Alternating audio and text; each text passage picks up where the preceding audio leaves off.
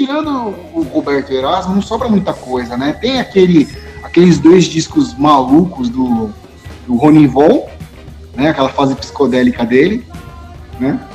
E eu acho que é isso, cara. Não, não sobra muita coisa. Anos, anos 70? É. Você disse? É. Não.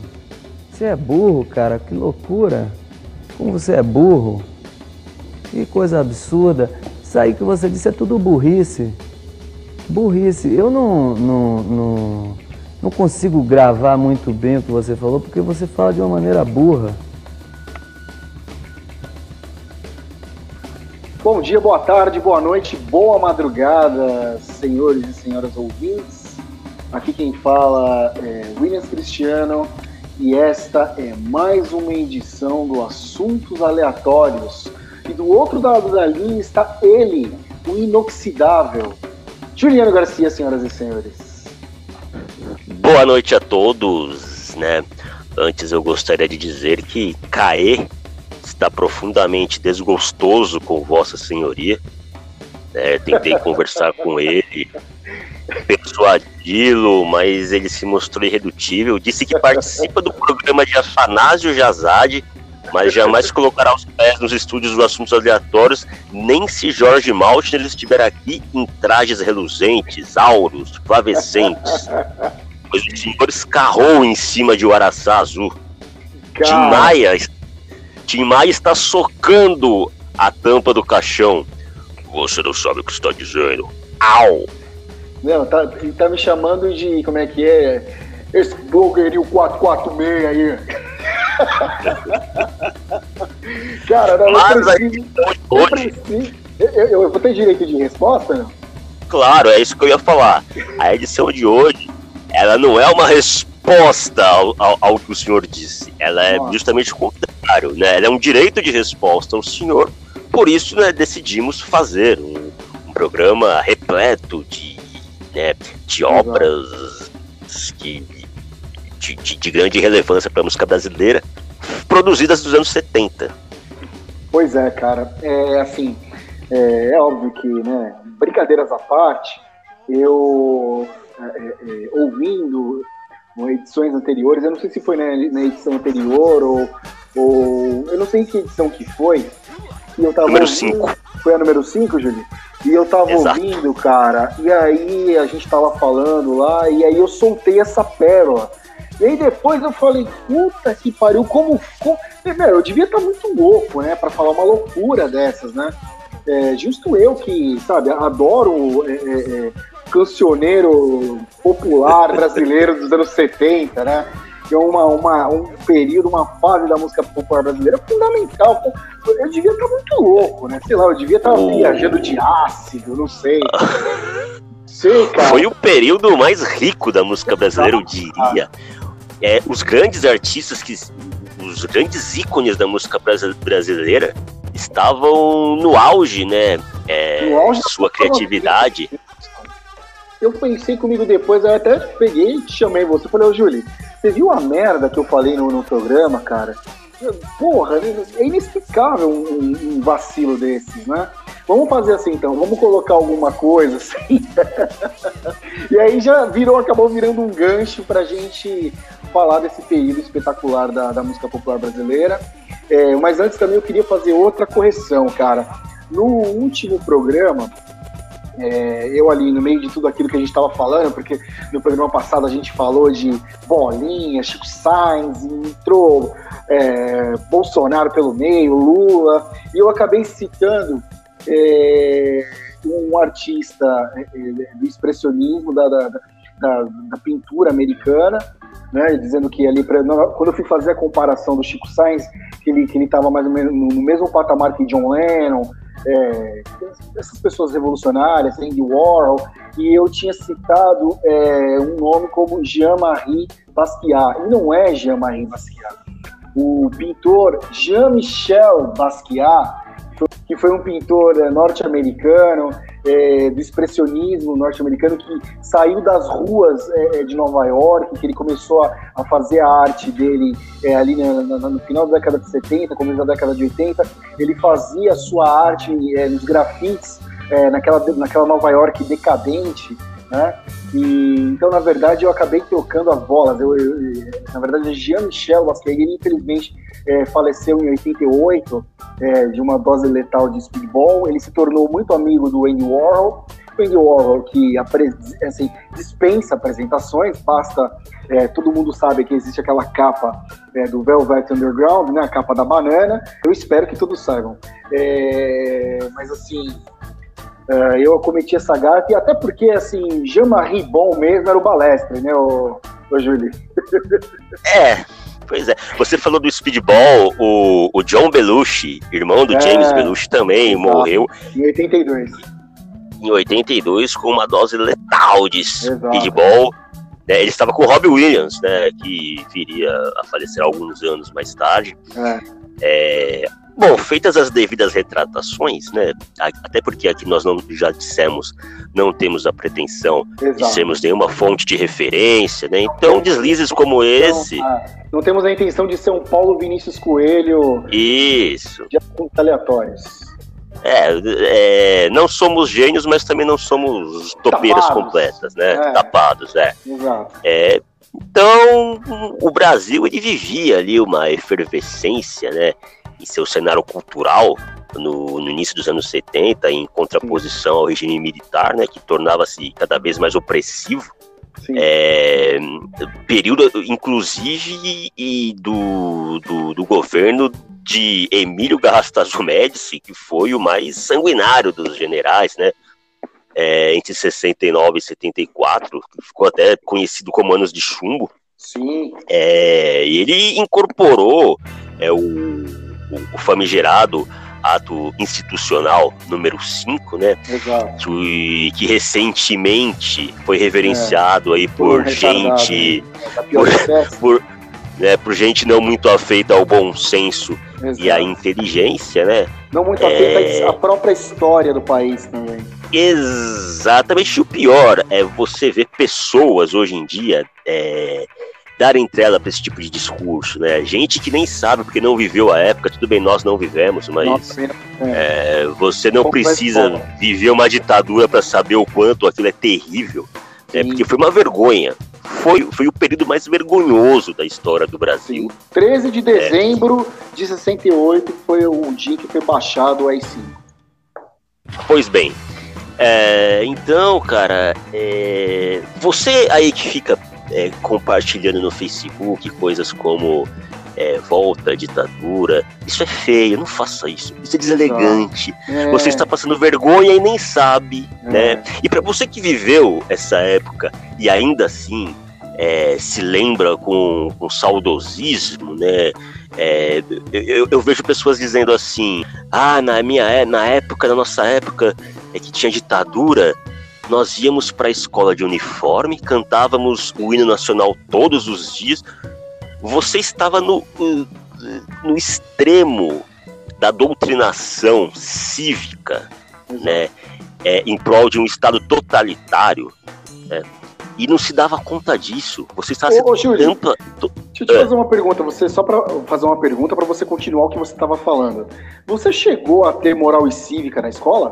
Eu ia chegar nesse ponto, eu ia concluir o raciocínio falando da execrável moral e cívica que esteve presente no, na grade curricular do ensino fundamental até ali o, o, o início dos anos 90, mais ou menos meados dos anos 90, até 94, 95. Eu cheguei a ter moral e cívica em 94. Na, quando eu comecei o ginásio na quinta série. Sim, eu também tive durante os anos 90, não me lembro até quando foi. Eu acho que foi até. É, por aí, foi, foi por aí mesmo meados de, de, dos anos 90, mas você, mesmo depois da redemocratização do país, mesmo depois já de nós estarmos ali atravessando já o período da segunda eleição para presidente, você ainda tinha resquícios, você ainda tinha pequenas digitais do regime de exceção no país. No país em plena, digamos assim, nos anos 90, o país estava em plena, em plena autodescoberta, o país estava se redescobrindo de novo, né? E você tinha esses resquícios. Então, só para condensar o que a gente está falando, você, amiguinho, é, por favor, não fique é, é, é, falando essas, essas, coisas, né? É feio. de repente, sei lá, vai que um dia desses aí o, o Alexandre de Moraes está de mau humor e manda a Polícia Federal na sua casa com uma busca e apreensão, né? E aí, sei lá, pega mal, né? Seus vizinhos vão ficar ali olhando, comentando, o que será que ele aprontou dessa vez, né? E aí fica uma coisa chata, aí você vai ter que andar de tornozeleira eletrônica, como né, o nobre parlamentar, que, né, que, que teve que estava aí até outro dia conclamando, é, lançando louros né, sobre o AI-5, é, é, esse tipo de coisa não pode. Não pode, não pode não.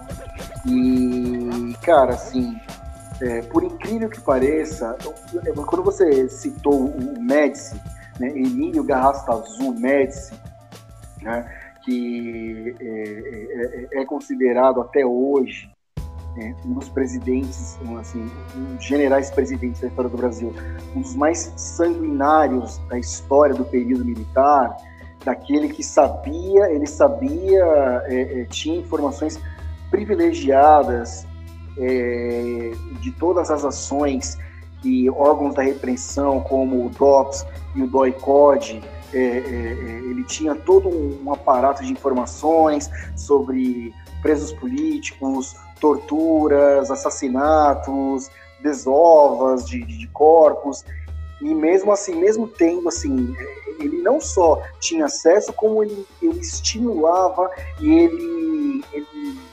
turbinou esse aparato estatal. Se bem que o, o, o Geisel também, recentemente a gente ficou sabendo que o Geisel tinha lá também a sua sujeirinha no tapete. O Geisel que era considerado um moderado. É, ele, o, o Geisel ele é considerado por alguns historiadores, né, até mesmo por, por, muita, por muitos deles que viveram a, a época da, do regime militar, como o, o ele tinha um, um governo um pouco mais ameno né, do que o dos seus antecessores, né? Sim, era o fim da Costa Silva e, é. e o Médici.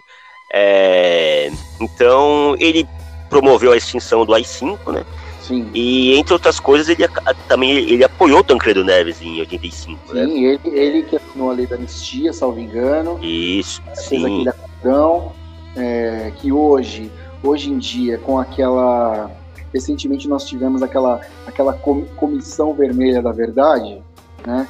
É, que, que a comissão da verdade na, a comissão da verdade, na verdade, era uma comissão para expor a sua verdade e não para apurar, digamos assim, de maneira aprofundada, vertical, ponderada, em respeito à história, é, os crimes cometidos pelo regime militar, tanto pela esquerda quanto pela, pelo, pelo, pelo governo, né, pela máquina do Estado. Então, a gente ficou recentemente sabendo que o Geisel ele também tinha conhecimento, a tortura continuou com o Geisel. E Evidentemente. Era uma coisa assim meio desagradável. Mas vamos voltar, ô, Júlio, para o nosso mote da, da, do programa de hoje, que é justamente claro. assim, o período período espetacular né, da, da, história da música brasileira, né, cara? Assim... Só pra. Assim, só pra dar aquela finalizada. Manda ver. Né, pra, pra que não fique nada entalado. É, quem. Você disse que é, quem, quem amplifica o discurso de ah, volta à ditadura é, desconhece, desconhece a história do país, não apenas a história do país, como a história da humanidade. Porque Exato. assim, é preciso, é preciso que a gente entenda uma coisa. Que naquela época a ditadura ela foi financiada por interesses dos Estados Unidos, né? Diretamente e a sua parada e a sua paranoia de que a União Soviética é, estaria controlando, né, é, fazendo já ali é, conchavos com as nações né, é, latino-americanas, né? Exato, isso seria uma terrível ameaça ao território americano, porque, né, imagine o, o inimigo ao lado, né, controlando todo o, o seu continente, você, né, ali isolado.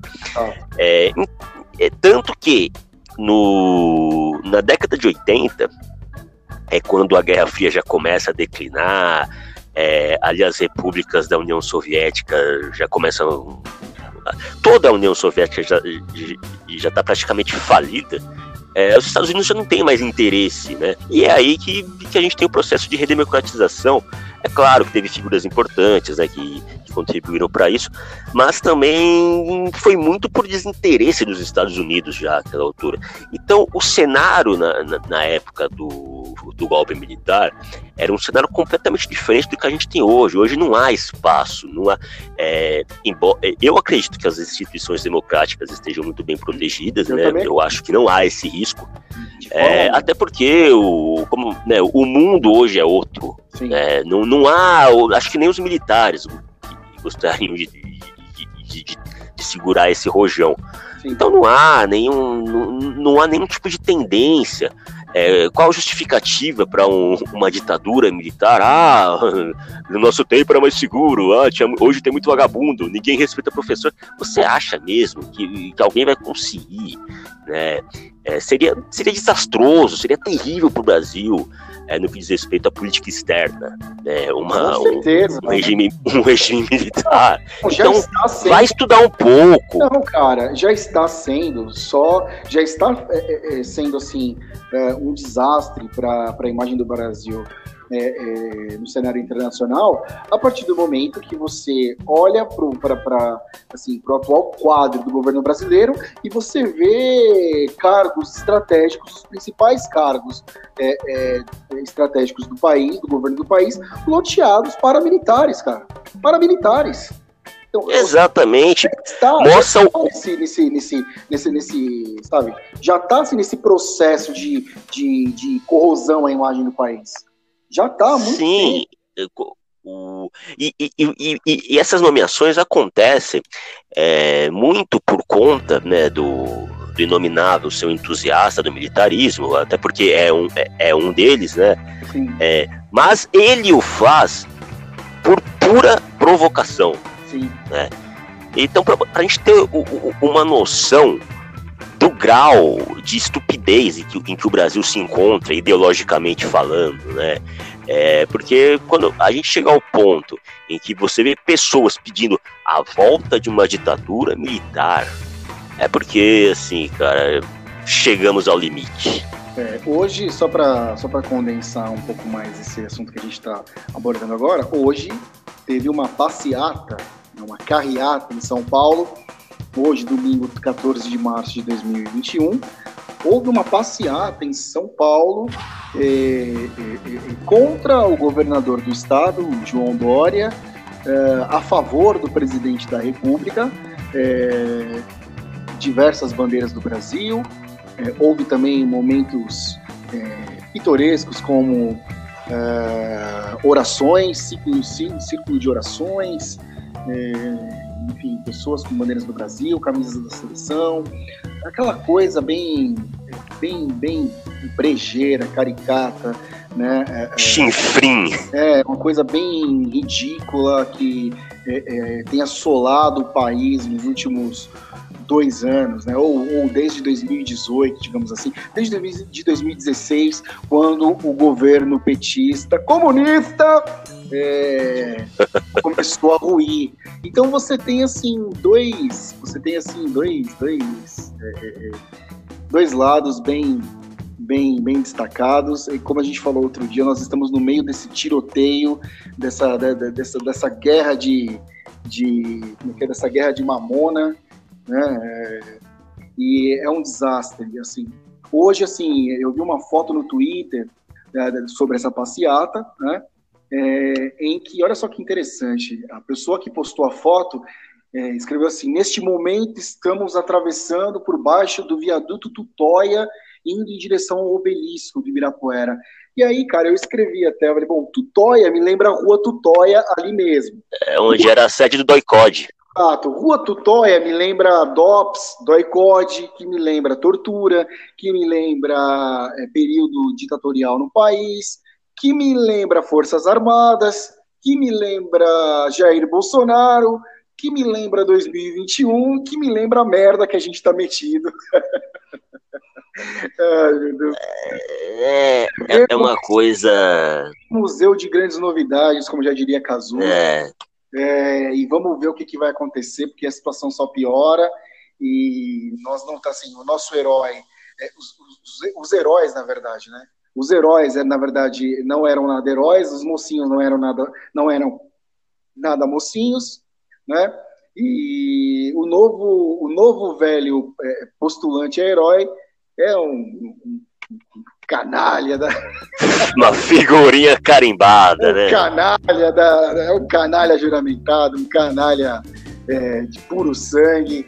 E só nos resta mesmo, meu caro, a gente voltar para trás, a gente olhar para o passado e, eu assim, hoje em dia, eu, eu, engraçado que quando eu falei aquela, aquela groselha no, no programa, eu falei aquela loucura inominável, tinha dito tirando os discos do Roberto e a, aquele, aqueles dois discos doidões do, do, do Rony Bon não tinha nada.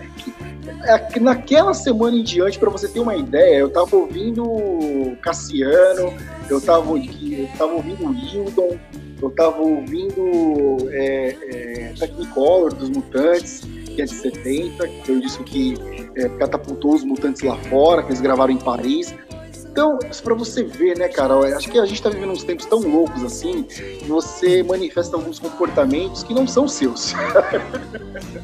pois é, é a gente eh, acaba entrando num estágio aí de, de, de, de uma. Chega a ser um, um, estado quase que licérgico, né, cara? Porque. Totalmente o, a, gente, a, a gente tá vivendo uma realidade tão surreal, né? É, que a gente já não sabe mais que ponto isso é real, que ponto é, é uma alucinação, que que vai... eu, eu é, um, é um pesadelo. Alucinação é um disco do. É um disco é, é, é dos anos 70 também do Belchior, hein? Olha que beleza. Sim. Tem puta Pô, disco. É, ô, ô Júlio, vem tudo cá. está interligado hoje. Você fez. Qual foi a sua base, assim? Eu sei que a gente combinou até para poder desfazer esse mal entendido aqui, né? Quando eu falei, meu, a gente já podia aproveitar o vácuo e vamos fazer um programa sobre esses discos é, seminais, assim, sobre a música dos anos 70. Você sabe que é, esse período, ele música dos anos 70, ela vem, como você costuma dizer, ela vem na rebordosa dos festivais, né? Dos, festi dos festivais da década de 70. Né? E, e, do tropicalismo, né? Da tropicália. Exato, é, é, exatamente. E assim, e é o período em que é, esses artistas é porque hoje, se você olhar para trás, assim, você pega esses caras, assim, esses caras na época estavam na crista da onda, Caetano, Gil, Mutantes, é, Raul, é, Itali, estavam na crista da onda. Então eles eram cantores pop, né? É, você tinha, digamos assim, a, a, a, sociedade brasileira na época, ela tinha, ela tinha opções. Até para quem não era é, elitizado, não estava envolvido. Pessoas como nós, por exemplo, que só queremos seguir as nossas vidas, né? É, viver as nossas vidas, né? É, você tinha, por exemplo, você tinha ah, o movimento da pilantragem com o Wilson Simonal, você tinha, você tinha música que tocava no rádio, no rádio com o Tim Maia, né? Mas é, é, você também tinha essa galera peso pesado que anos depois, é, principalmente na década de 80, quando surgiu aquele né, rock de bermuda, rock Brasil, ficou uma coisa meio assim, sabe? Aquela coisa meio carcomida, meio, meio velha. Ficou uma coisa assim, é, como que eu vou dizer? Ficou muito taxado com música de protesto. Mas naquela época, cara, se você for. A gente, lembro, nós não vivemos na década de 70, naquele período do, rock de bermuda dos anos 80, olhando para trás, aquela galera fez sucesso é, é, na, na, década de 70, que aproveitou que, que é, era fruto dos festivais da Record, que também era fruto do, do, do período em que o Brasil vivia, e pegaram um filé, é, eles passaram a, a, na década seguinte a ser vistos como, sabe, uns malas, assim, sabe? Uma música chata, entendeu? E hoje, cara, se você for pegar, eu, eu na corrida aqui, rapidão, antes da gente entrar no ar, eu fiz uma lista aqui pessoal de discos é, é, que eu costumo ouvir, que são da, da, década de 70. Cara, brincando, deu assim uns, uns mais de 10, uns 15, 16. E eu tenho os meus 10 preferidos, e... depois eu vou falar. É, eu enumerei aqui seis discos, né, que eu ouço bastante. E os quais contribuíram muito, eu não diria para o amadurecimento, mas para o enriquecimento da minha concepção musical, né? Então, o, um deles é a Divina Comédia ou Ando Meio Desligado dos Mutantes, né? Esse disco de 1970. 70. E é o terceiro ele é o terceiro disco dos Mutantes, ele foi gravado lá com o maestro Rogério Duprá, que tinha Grande feito um, que, que, né, foi o grande responsável ali pela ascensão da, da Tropicália. Da Tropicália, exatamente. É o autor de Domingo no é, Parque, junto com o Gil. Exatamente. Ele tinha. É um disco que tem muita influência de Beatles, é, tem uns lances regionalistas como o Baião, né? O próprio é, tropicalismo. É, tem faixas como Preciso Urgentemente Encontrar um Amigo, que é do Erasmo e do Roberto, um clássico, né? Do, do Erasmo e do Roberto Carlos. É. E aí eu coloco também o Jardim Elétrico dos Mutantes, né? Que é de, já é de 71. Engraçado que naquela época os caras eles gravavam um, um disco em 68, outro em 61. Era assim, era uma criatividade que assim, não parava, não era que nem né, em outros tempos o cara gravava um disco sair em turnê, ficava um ano em turnê daquele disco, aí ia gravar outro dois anos ou três, às vezes até três anos depois, né? Não, era um seguido do outro. É, pois não, então vamos lá. Aí eu também citei aqui o Jardim Elétrico, né, dos Mutantes, que é de 71. Apesar dele não ser considerado, né, por muitos críticos o melhor disco dos Mutantes, ele marca a estreia do Liminha, né, no baixo. Sim, é, grande Liminha. Tem faixas tem faixas aí como Top Top, da, que a Casseller regravou anos depois no, no acústico dela, né? E, e Baby, do Caetano Veloso. Sim. Né? É, aí vem o, eu, eu, né, um, um, um, disco que tem uma ressonância enorme lá no exterior.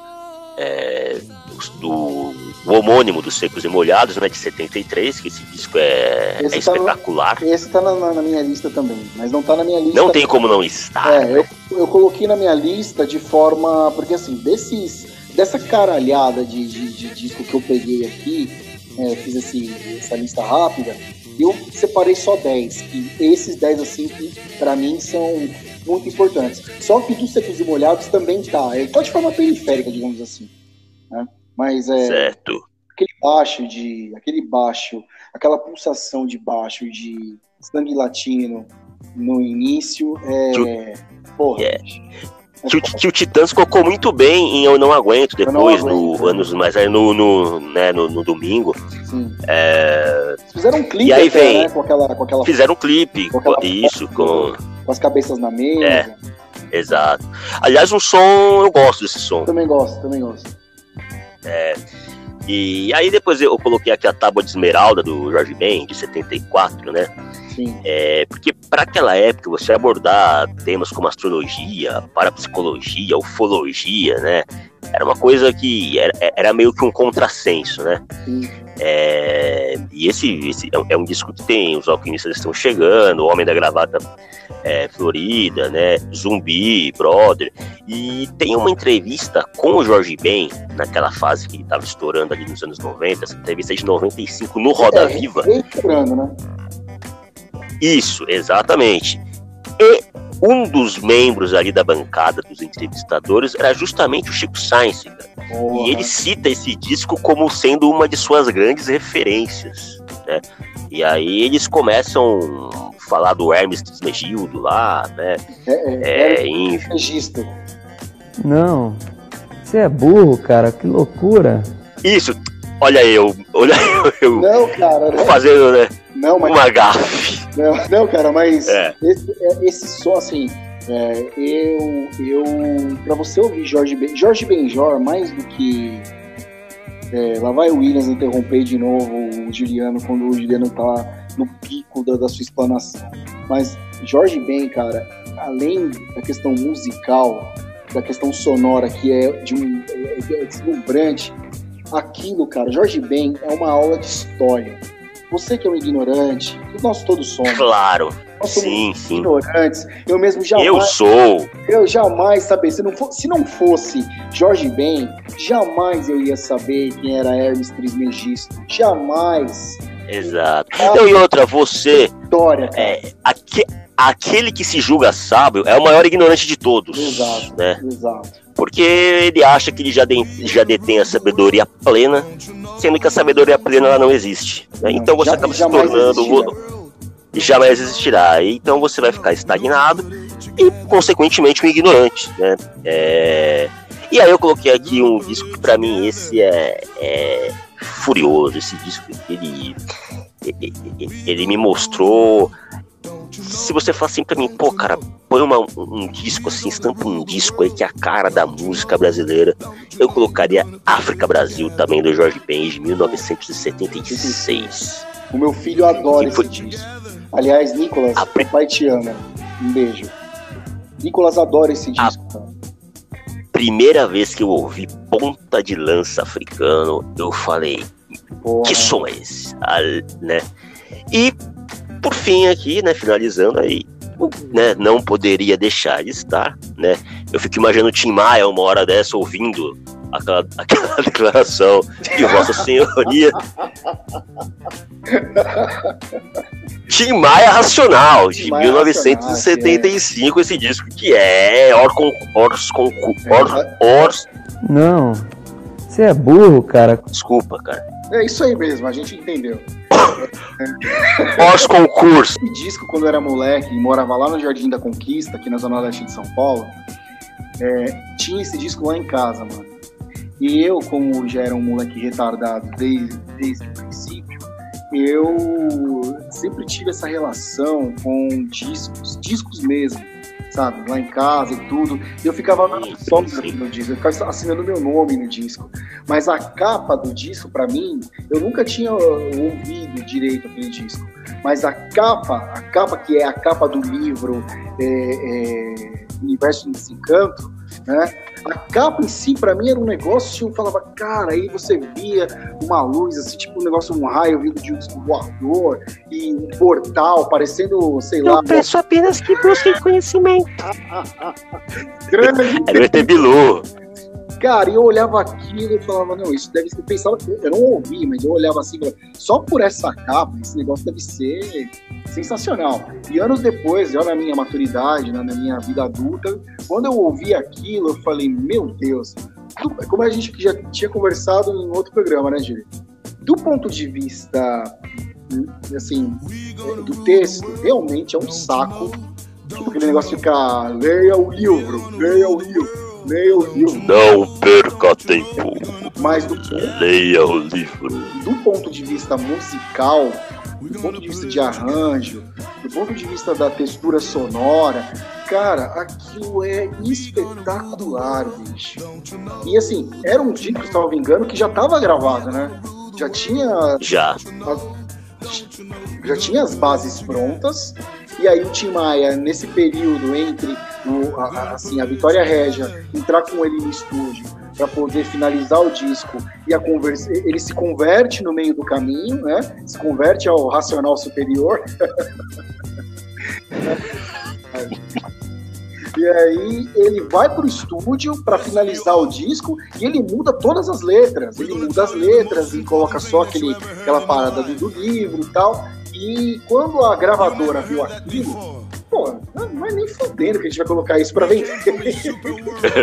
Você tá louco, cara. Entendeu? Você, Você vai vender lá no templo, Exato. lá, racional, Exato. né? Exato. Uma, uma vez eu vi uma. Eu não sei se foi aquele por toda a minha vida, da, da Globo.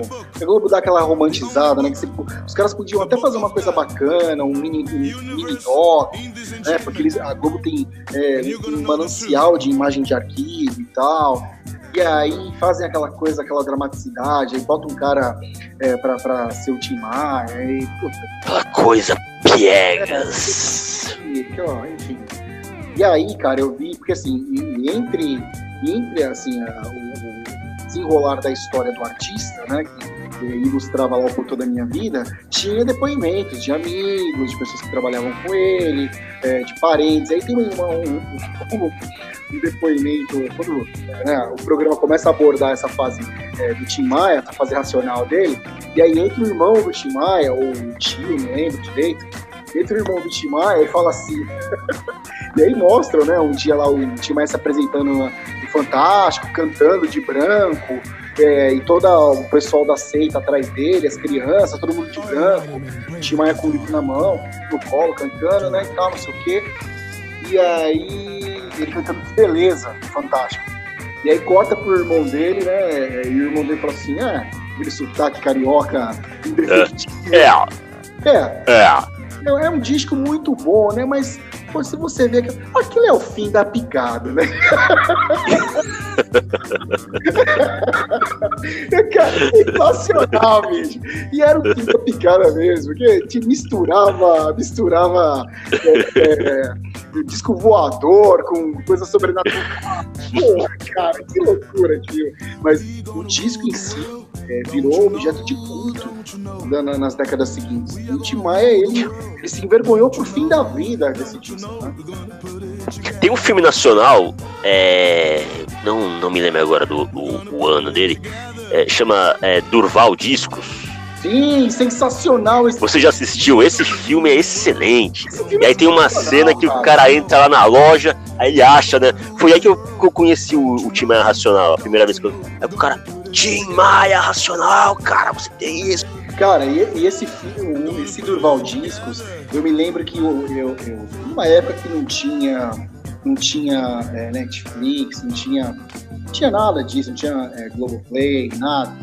É, é, mas todo sábado à noite a TV Cultura passava um filme nacional. Então eu já sabia que todo sábado à noite, tipo, lá pela faixa da meia-noite, tinha um filme nacional na cultura. Então lá eu assisti, por exemplo, Garotas do ABC, que é muito legal, um filme muito bacana. Né? É, eu assisti, por exemplo, Festa é, com a Bujanra. E, cara, esse filme. Deixa eu, deixa eu só pesquisar rapidinho aqui, Festa. Esse filme é. Olha, cinema nacional merece também um episódio, né, um, programa Merece. especial e a gente iremos fazer. é, a Você gente- que, é- Verdade, que está nos ouvindo, não perca. É, e, e aí eu assisti também, tinha, era um filme do Hugo Giorgetti. O Hugo Giorgetti tem uns filmes muito legais. É, é, é, Boleiros é um deles, é um clássico. E o Festa também, que tinha o Abujanra, tinha o Jorge Maltner, tinha o, o, o Otávio Augusto. Né? Cara, assim, é, e aí numa dessas eu assisti o Durval Discos. Esse filme, cara, ele é, é um filme assim que tem todo aquele tem a Marisa Hort, né? O filme na verdade, cara, ele tem assim como pano de fundo a loja de discos do, Dur- do Durval, né? Durval Discos, mas ele fala muito sobre a passagem do tempo, cara, sobre a passagem. É um filme é, comovente, comovente, porque aí é, no meio do caminho entra um- uma garota, uma criança, tem a mãe também do Durval, do do. E é um filme que é muito, é um filme assim muito comovente. Um, um filme nacional que me comoveu, é até um, um filme recente, daquele diretor Carl Hamburger. É O Ano em que Meus Pais Saíram de Férias. Esse, esse filme me fez chorar. Esse filme é muito bonito, cara. É muito bonito. É um filme que. Só de lembrar dele aqui, meus olhos já estão Calma, marejados, calma, cara. Calma aí, calma aí, calma aí. Relaxa aí, respira aí, cara. É, Não, mas ele é, ele é comovente mesmo. E é um. é, Acho que tem a Letícia Sabatella, né? Salvo engano. Filme. Exato. Cara, e é um filme assim que ele, ele remete, ele é um filme, digamos, político, entre aspas. É um filme que ele remete a um período negro da história do Brasil, que coincide também com um dos períodos mais felizes da história do Brasil, que foi o período do tricampeonato no México. Pois é, que contraste, né? É um E a seleção brasileira sempre salvando o brasileiro do limbo, né, cara? Exato, cara, exato.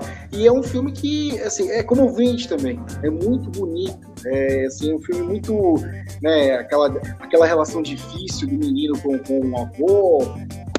É muito bonito, cara. Então, assim, pra que A ilusão, a- aquela coisa do garoto não saber o que acontece, né? Aquela ilusão dele. No fundo ele sabe, no, no fundo ele sabe, mas ele não quer. É, é- é claro que para uma criança você acaba querendo acreditar que é aquilo mesmo, que seus pais foram Exato. viajar, tiraram Exato. E é, é- é- essa é a parte assim que mais me, me machuca, cara, que mais me é. toca. É. E é, assim, tem também A Hora da Estrela, que é baseado no livro da Clarice Lispector, que é é da década de 80 esse filme, que também passava muito na cultura sábado à meia-noite, que é um filme, puta, é, sabe, é ótimo também, sabe, é sensacional. Assim, a cultura brasileira, a filmografia, é, assim, a, a- a indústria cinematográfica brasileira, apesar de ter sempre sido relegada ao limbo, e no período da década de 80 inteira, até a retomada no início da década de 90, com o até indicado ao Oscar, não sei o quê, é... Central do Brasil. Central do Brasil, isso. Cara, foi um período assim que, mesmo sendo, é, mesmo definhando, você pega pérolas ali, né? você pega é, retratos é, é, do nosso cotidiano. Porra, eu tô parecendo um do, do pessoal falando. É. Não, cara, tem um filme, tem um filme do, do Tony Belotto, que ele é de 97, eu acho, do Tony Belotto Bellini e a Esfinge, Bellini, cara. era um livro dele. Ele, ele Isso, esse filme é sensacional. Isso. E, é. Esse filme é um romance policial assisti, maravilhoso. Eu já ouvi falar desse filme, já ouvi falar muito bem desse filme. Muito Não, é muito bom, cara. Assista, assista. O Vila Lobos faz a trilha desse filme. Só para finalizar essa da minha parte, tá? antes de você é, se, né, exibir a sua lista, eu queria falar que assim, para quem quer conhecer um pouco mais sobre o assunto que a gente está abordando hoje, né, que é a música uh, pop dos anos 70, leia Pavões Misteriosos, de André Barcinski. André Barcinski que é simplesmente um gênio da raça, né? É um cara que a gente já conhece desde a revista Pix, né? E eu, ah, cara, por falar nisso, por falar nisso, você falou em André Barcinski, é, além desse livro espetacular dele, que você mencionou, é, tem um documentário, é uma série, na verdade, é uma série no Prime Video que eu assisti o ano passado e eu acabei assinando o Prime, é, assim, naquela, na base da loucura mesmo, só para poder assistir, chamada A História Secreta do Pop Brasileiro. Você ouviu falar, Júlio, desse documentário? É, é um, então, ele, ele fala, é um que ele fala sobre a Jovem Guarda. Na verdade, assim, ele retrata, o, ele retrata uma coisa que a gente vai falar daqui a um tempo também, é, que eu tenho é. vontade de falar, ele retrata assim, os, os, os, artistas lá do B da década de 70. Da, da, da, da década de 70. Artistas que iam. Odair José. Isso, assim, é, artistas é, é, é, que iam muito no, no programa do, do grande Carlos Imperial, no Chacrinha, é, artistas que ficavam na penumbra, que usavam nome, nome artístico, que ninguém sabia quem era, e tudo. É, ele fala da Gretchen fala da Gretchen, participavam de gravações de grandes figurões. Olha, cara, é, é, e quem faz a narração, porra, me fugiu o nome, não é o Jardim Macaré. Me fugiu o nome aqui agora. Deixa eu jogar aqui só rapidão para lembrar o nome do cara que faz a narração do documentário. O Arrigo Barnabé. E é, esses, é, é um artista, assim, da música Grande Arrigo Barnabé. Do lado B cara tem um disco dele que é que assim não é fácil de ouvir, não é fácil de ouvir. Se você, mesmo ouvindo, na época, na década de 70, ninguém entendeu nada. Hoje em dia, se você ouvir. Meu, o Trajano falava muito de Arrigo é, Barnabé. Então, ele tem um disco chamado Clara, Clara Crocodilo, do Arrigo Barnabé. Mas ele é um cara muito bem conceituado dentro da música popular brasileira. Né? Assim como o Walter sim. Franco também. Walter Franco também. Então, voltando, cara, a sua lista para fechar, que a gente é, é, é, a gente estava encerrando a sua lista. Qual era o último? Não, a minha eu já encerrei. Qual era o último? Foi o Timaya Racional. Foi o Timaya Racional, né? Que esse que a gente. É, de 1975. 75. Cara, eu, assim, eu juro por Deus que eu tentei garimpar ao máximo e eu só. É, eu só, assim, eu vou fazer uma, uma um catadão, assim, para não, não ficar enfadonho né, Só porque eu falo pra cacete. Eu tinha citado anteriormente que, assim, um disco que eu gostei muito e que eu vim a conhecer décadas depois é o Technicolor dos Mutantes, que foi um disco que eles gravaram né, em Paris. Né, e ali, assim, quando eles gravaram em Paris, quando eles voltaram dessa gravação em Paris, Inclusive, no documentário do Armando Batista, até aparece esse trecho que eles estão dando entrevista no aeroporto, eles acabaram de chegar e tal, de Paris. Eles gravam e ali já é o meio que o começo do fim, assim, dos mutantes. Eles já começam a entrar naquela vibe de música. Já começa a ter um racha ali entre os irmãos Dias, né? E, e a, a Rita Lee. E o Technicolor. Foi nessa foi... época a tentativa de homicídio? Não, na verdade, na verdade, a tentativa de suicídio do Arnaldo ela vem depois. Ela vem na década falei de. Falei suicídio ou falei homicídio, cara? Você falou homicídio. Não. Você é burro, cara, que loucura. Como você é burro. Mas... Puta que pariu. Ele se jogou do da janela do hospital, é. Tá, é. Depende de quem é o agente. Não, eu, eu falei, eu falei, caralho, eu falei homicídio, eu ia falar suicídio, porra. É. Ele, ele tava no. Ele tem, se, se, eu não me engano, ele tentou cortar os pulsos, ele foi internado e aí ele tentou se jogar da, não, da assim, janela do hospital. Então, eu vou até fazendo, fazendo um paralelo entre o Technicolor, eu vou fazer. Corrija-me. É, não, eu vou fazer um paralelo entre o Technicolor, que é, é assim, um dos meus preferidos. Eu vou citar um outros aqui, mas eu vou citar por cima mesmo mas os meus preferidos eu vou deixar em caixa alta. Assim. Então, o Technicolor eu já faço um, um, paralelo com um outro disco que é, já é em caixa pequena, que assim, que eu gosto, mas não é aquele que. Não é um tipo de disco que eu fico apegado assim. Puta, eu amo essa porra até hoje. Que é o Loki do Arnaldo Batista. O Arnaldo Batista, quando sai dos Mutantes, ele já sai dos Mutantes. É, praticamente já, ele, ele já tá naquela sua viagem de de ácido, sem volta, ele, enfim, é assim, é um período muito triste. Não, você, cara, é, se você já assistiu o documentário Loki, já assistiu? Não. Do Arnaldo Batista? Assista o Loki. Não, não. É uma coisa comovente, assim, né? Assim, você vê a, a é, é, o cara cons conseguir, conseguir é, transformar praticamente a loucura em arte. Assim, e esse disco Loki é muito bom, 74 esse disco. E o documentário é melhor ainda. Tá? E recentemente eu achei, por exemplo, uma entrevista da Rita Lee nos anos 90 para Bruna Lombardi, cara.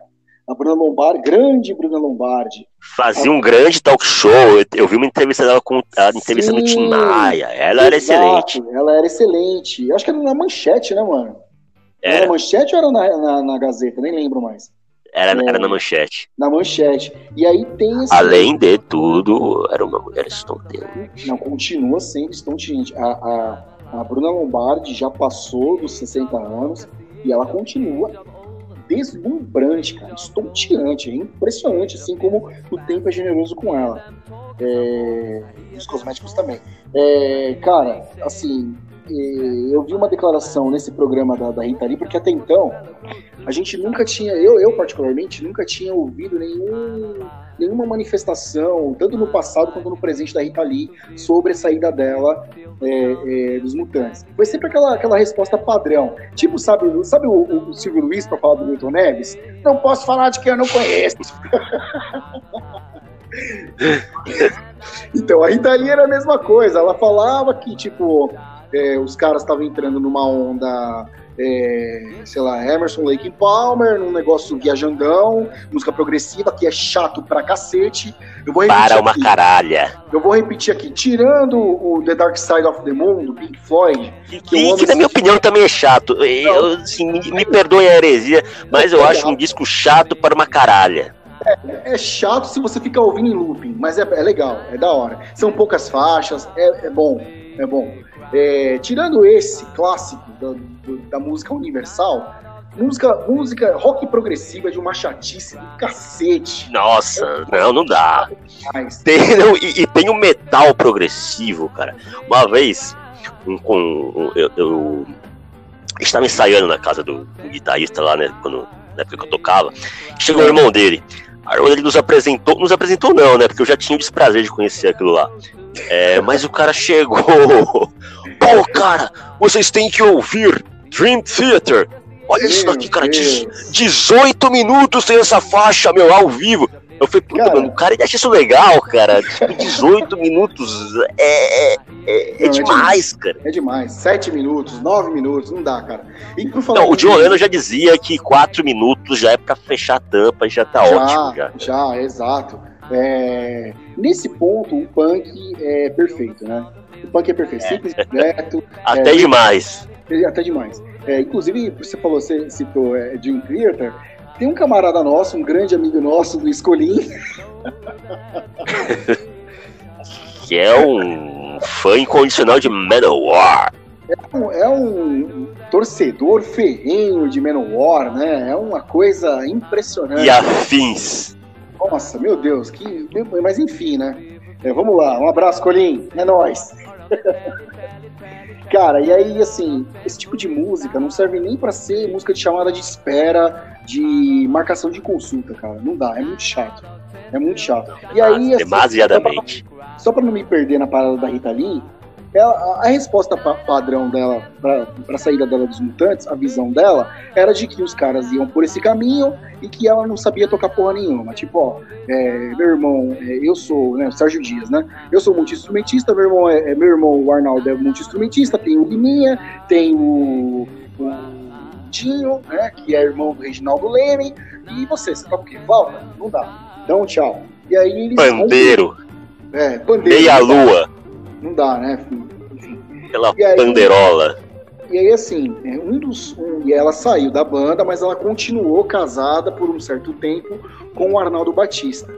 E nessa entrevista ela fala que chegou um momento, cara, que o Arnaldo Batista tava tão.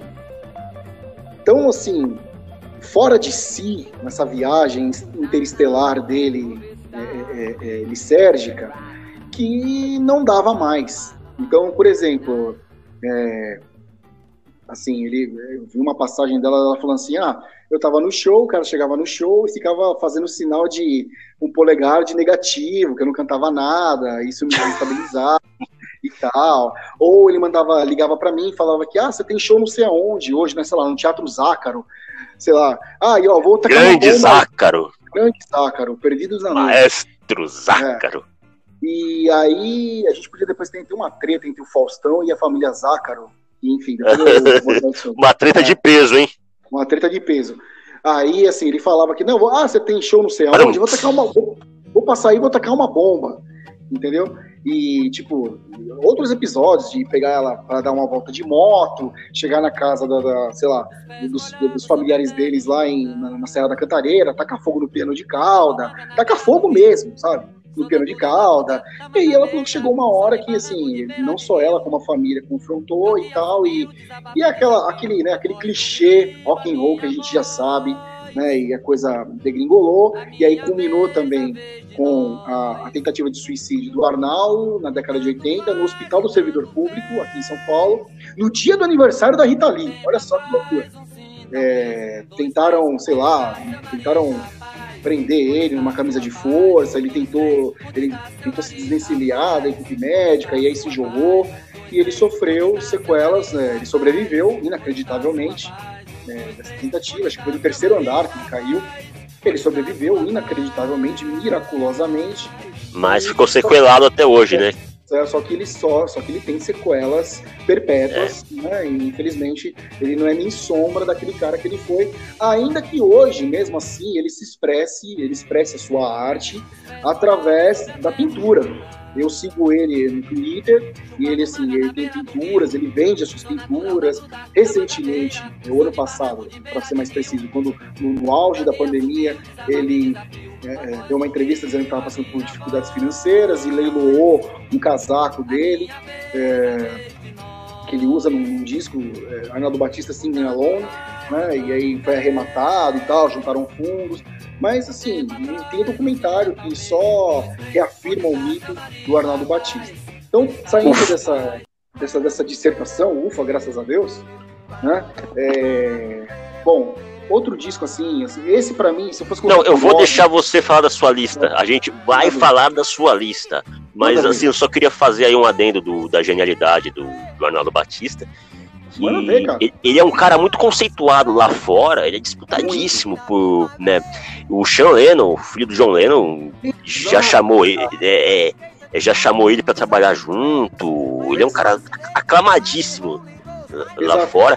Isso pra gente que tem gente que fala que, ah, é, eu não dou muito trela pra isso, mas tem gente que fala, ah, que música brasileira, não sei o que, lá fora é, é, irrelevante. Cala a boca, filho, não, não é sabe o que falar. É, Fica na sua, né? Não é não. E assim, tanto é, eu até esqueci de, de, de falar sobre isso, é, que esse disco dos Mutantes, que eu coloquei como primeiro meu, assim, Technicolor, ele foi lançado em 90, ele foi relançado em 99 e a arte da capa do disco, quem faz o desenho é o Sean Lennon. O Sean Lennon tem adoração pelos Mutantes. É, tem adoração, sempre deixou isso claro, a adoração que ele tem pelos mutantes. Então ele, ele tirou dinheiro do próprio bolso dele para relançar o Technicolor aqui no Brasil e lá fora. E ele fez a, ele fez a arte da capa do, do, do álbum. Outro cara também que é apaixonado pelos mutantes e que isso virou até meio chavão, assim, no meio artístico, é o, é o Kurt Cobain, né, cara? Quando teve aqui no Brasil. O Kurt Cobain e o Mike Patton também. Isso, ele tentou visitar o, o Arnaldo Batista. O Arnaldo Batista hoje, ele vive é, recluso no interior de Minas Gerais, é, longe dos holofotes. E o Kurt Cobain, quando teve aqui no Brasil, em 93, no Rolinho de Rock, ele tentou falar com, com o, o o Arnaldo Batista, ele deixou aquela célebre, aquele célebre bilhete, né, do, do Maximo de Plaza, dizendo o quanto ele amava os mutantes, o quanto ele amava o Arnaldo, fez até um desenho ele, o Arnaldo, isso em qualquer... que coisa, que coisa infame juvenil, né? É, o Kant ele era. Mas assim, por outro lado, mostra a reverência que ele tinha, né? É, claro, ele... mas é, é, engraçado, cara. É uma coisa, é uma coisa meio é, Disneyística, né? Como você é, falou. É, sim, sim. Ai, caceta. Mas então, enfim, vamos retomar vamos a sua lista.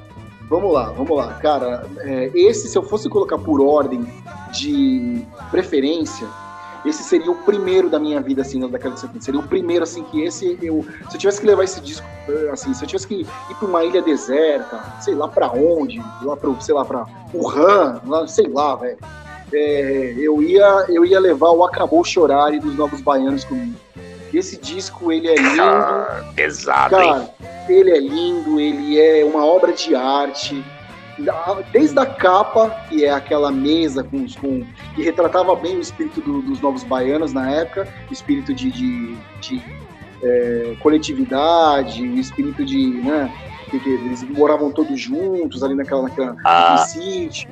Né? A, a Rolling Stone fez um, um, uma lista dos 100 discos mais influentes da história da música brasileira há, um tempo atrás. Eu me lembro que esse disco era, ele encabeçava a lista da Rolling Stone, cara.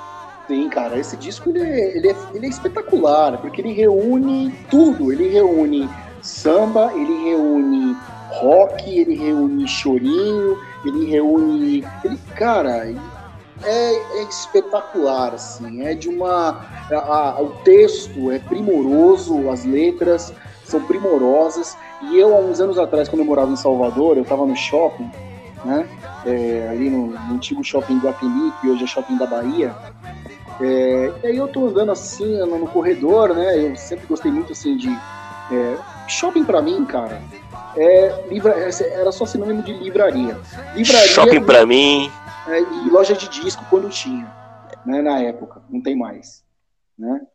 Então, eu andando ali, cara, e aí daqui a pouco eu tô vendo aquela figura, duas, duas pessoas sentadas numa mesinha, tomando café, assim, e quando eu olho, é, eu tô vendo uma senhora e um senhor, né, com, junto, junto a ela.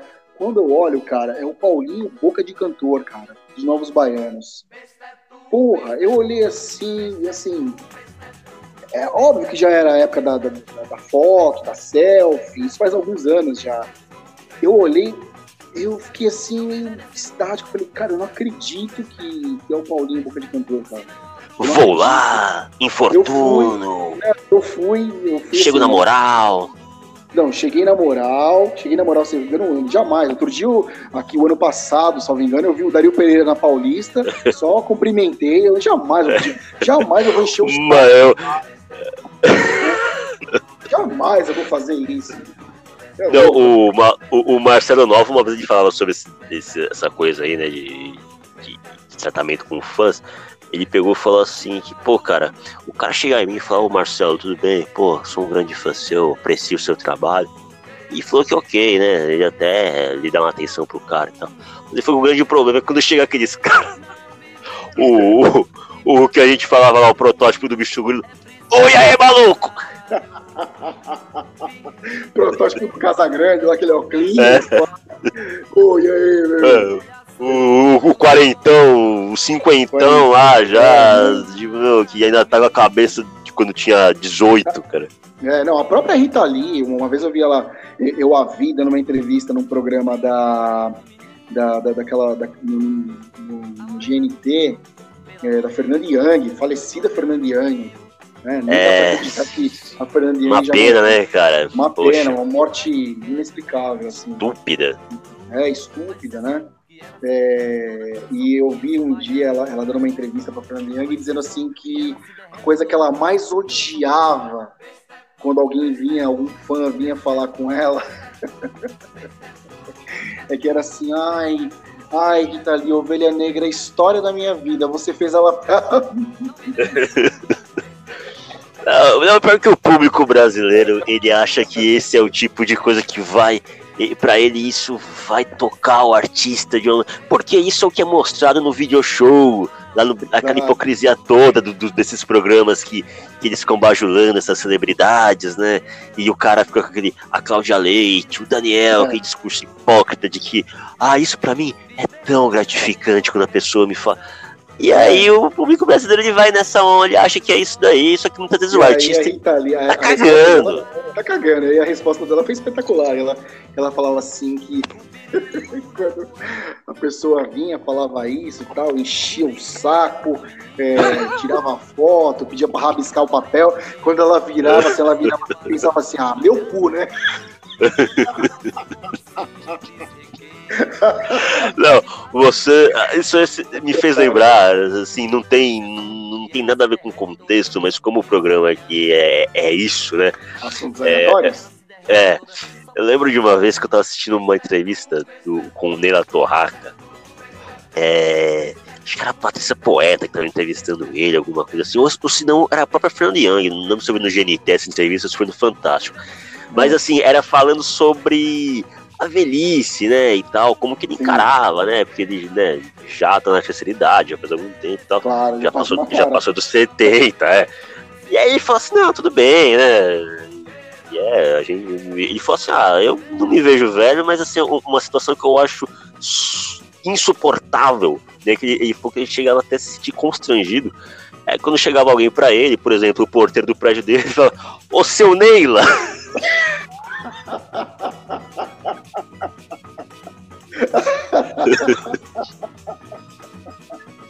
o seu Neila é foda. Seu né? Ele fala, uma coisa que me deixa morto é alguém me chamar seu Neila.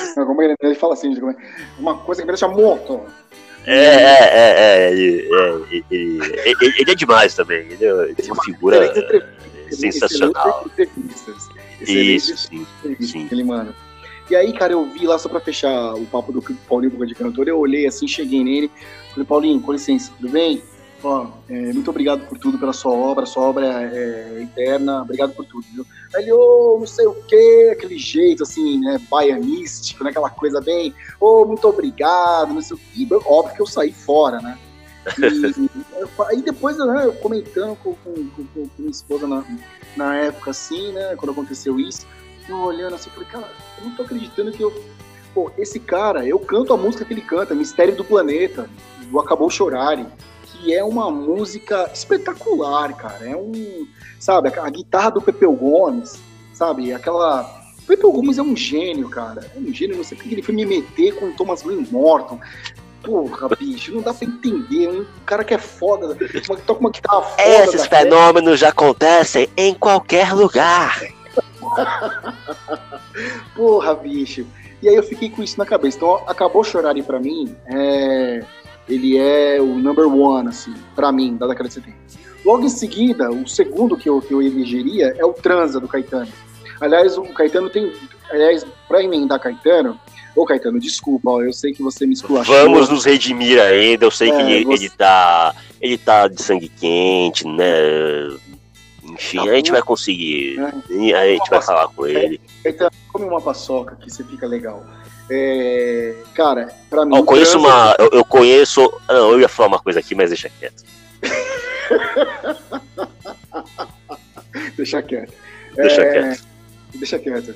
Então, mano, tem o Transa de 72, que eu adoro, que é o disco que ele lança no, no Exílio, que tem lá a participação do Jardim Macalé, tocando guitarra. É, Nine, of, Nine Out of Ten, né? É, é, um disco foda, cara, esse disco. Esse disco, ele é... Sabe, ele começa com You Don't Know Me, ele canta a maioria, dos, ele, a maioria das músicas em inglês, porque já é assim na... na, naquele período que ele está em Londres e tudo, não podia voltar para o Brasil, então o Transa ele sai pelo, pelo, pelo selo é, é, londrino, lá na, na Philips de, é, é, lá da, da, Inglaterra, alguma coisa nesse sentido. Não tenho precisão exata da informação, então. É, mas tem já um anterior a esse, que é um disco que tem a, a, a capa do disco é, é, o rosto do Caetano. O Caetano tá num típico inverno londrino, com, sei lá, com um casaco de pele, assim, com uma cara, assim, de... Aquela cara de, puta, tô aqui nessa merda, cacete, longe do meu país. A borracha tá comendo solta lá, deixa eu ficar aqui mesmo. Longe da areia da Bahia, longe da, da, da Lagoa do Abaeté, lá de Itapuã e tô aqui, nego me, me, me, expulsaram do país que eu vivo e não posso voltar. Então a cara dele, e nesse disco ele tem uma música chamada Maria Bethânia, que a música, cara, é um primor, é uma música tão melancólica, assim, tão.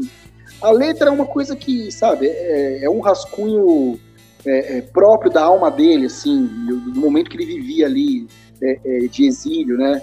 É, porque ao contrário do Gil, o Caetano, ele, ele não soube lidar com a questão do exílio. Ele não soube.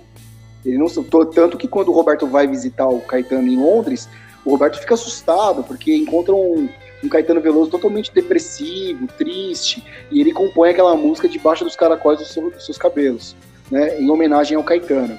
É, ficou muito assustado, né? E, ao contrário do, do, do, Gil, o Gil tava ali, sabe? O Gil aproveitou aquilo. O Gil aproveitou aquilo, é, aproveitou aquele ambiente ali da, da Portobello Road, da, sabe, do, do, dos concertos dos Stones e... É que e, o Gilberto Gil, ele tem um astral, assim, que é difícil você imaginar esse cara exato, pra baixo, né? Exato. Exato. E aí eu vou só citar um disco do Gil que eu tinha colocado, mas eu não vou me aprofundar, que é o Realce de 79, que eu adoro esse disco, mas não é aquele disco que eu me agarro assim com unhas e dentes. Mas o Realce de 79 é muito bom. O disco, o Gil tem. Porra, o Gil, o Gil é um gênio também. É, ele, é. ele, transparece isso na energia da música dele, na musicalidade Exato. dele, você percebe que a, a, você sente a, a, a, good vibe do cara. É, se bem que assim, é, dizem, eu já li por aí, é, que a, a, música Realce, o disco se chama Realce, mas a música em si, a música Realce, ela é uma ode a, a enfim, aquela, aquele aquele pauzinho mágico, né? Mas vamos lá, não, isso não, não importa. É... Dizem, eu não estou afirmando, já ouvi, eu já li, já li na, na, na já vi em programas da MTV, eu não posso afirmar. É... Tem uma música do, do, do, Camisa de Vênus, cara. Não sei se você lembra, que chama é. Quem é Você? Aí um trecho, o Marcelo Nova diz: Maradona só gosta do jogo se a bola for de papel. Essa música, na mesma música, ele fala que Bill Clinton fumava maconha, mas ele é, não sabia tragar. Não sabia tragar, é. Sensacional, Marcelo Nova. Esse disco do Caetano que eu, que eu citei antes, de Transa, é, é o, o álbum homônimo né, de 71. Né, que, ele, que ele grava aqui. Numa dessas músicas tem Maria Bethânia. E aí tem o Realce, né, que é eu tinha citado. Então vamos passar o outro disco que é do Caetano que eu adoro, que também é da década de 70, que é já quando ele já volta pro país, é o Bicho, de 77. E, pô, esse o Bicho tem, sei lá, tem Odara, tem um índio, é, porra, cara, é assim, tem gente, sabe? É, é, a, a parada da, da, da música do Caetano enquanto, por exemplo, assim, num, contraste, é, é, numa comparação, digamos assim, entre Gil e Caetano, enquanto o Gil ele sempre foi um cara voltado para a questão sonora, mistura de ritmos, aquela coisa que a gente tinha falado lá atrás, na, na, na outra edição, é, o entusiasmo dele é, com a Nação Zumbi, com o Chico Science e Nação Zumbi, dessa universalização musical, de, é, desse, desse amálgama sonoro, de misturar as coisas. O Caetano, por outro lado, tinha sim aquela questão sonora. O, o Caetano ele sempre foi cercado de muito, muito, muito bons músicos, mas o texto, cara, o texto do Caetano é um negócio. É um negócio assim. É, sabe?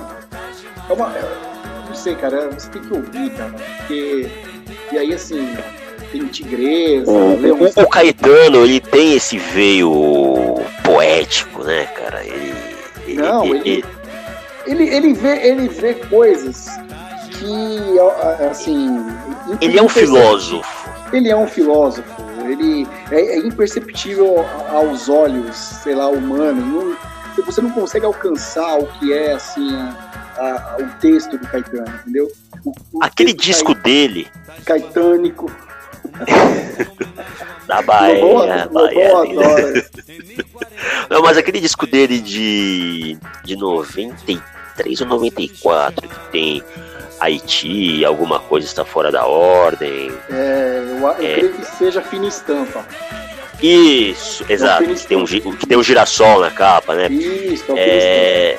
É, esse disco, a letra de alguma coisa está fora da ordem é uma coisa assim é, contemporânea ao, ao, ao que o Brasil vivia à época e fa muito dentro da- daquilo que a gente estava falando no, no último programa é, do, sobre o Chico Sainz retratar a realidade do, do cidadão Sim. brasileiro e tal, né?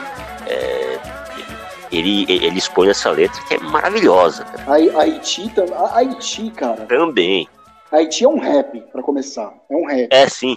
Não, e a- alguma coisa está fora da hora eu também. Eu, eu- eu- eu É. diria que é um rap, cara. Porque É um rap, não, mas é um rap. E assim, É. Haiti é, é o que mais assim, o que eu acho mais fantástico é a simplicidade da, da- da- do, refrão, mas ao mesmo tempo a profundidade daquela parada. Porque ele fala assim, no, no refrão, ele fala assim, é, sei lá, quando você for fazer isso, aquilo, não sei o quê, e aí ele começa, pense no Haiti, reze pelo Haiti. E aí ele fala, o Haiti é aqui.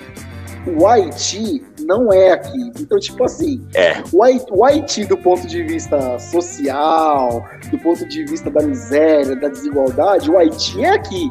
É aqui. do ponto de vista geográfico, não é Geográfico, aqui. exatamente, não é que nós não estamos no Haiti, né, geograficamente falando, mas socialmente falando, é aqui também.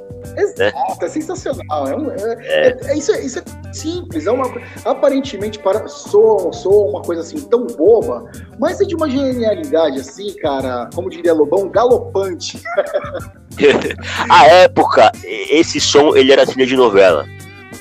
É, pode crer. E assim como alguma coisa está fora da ordem, e que passava muito na MTV, eu ouvia aquele, aquela introdução, vapor barato, mero serviçal do narcotráfico. Eu não fazia ideia do que se tratava vapor barato. Eu pensava, pô, que deu nome até a um disco do Rapa, né, depois. É, E eu pensava, né?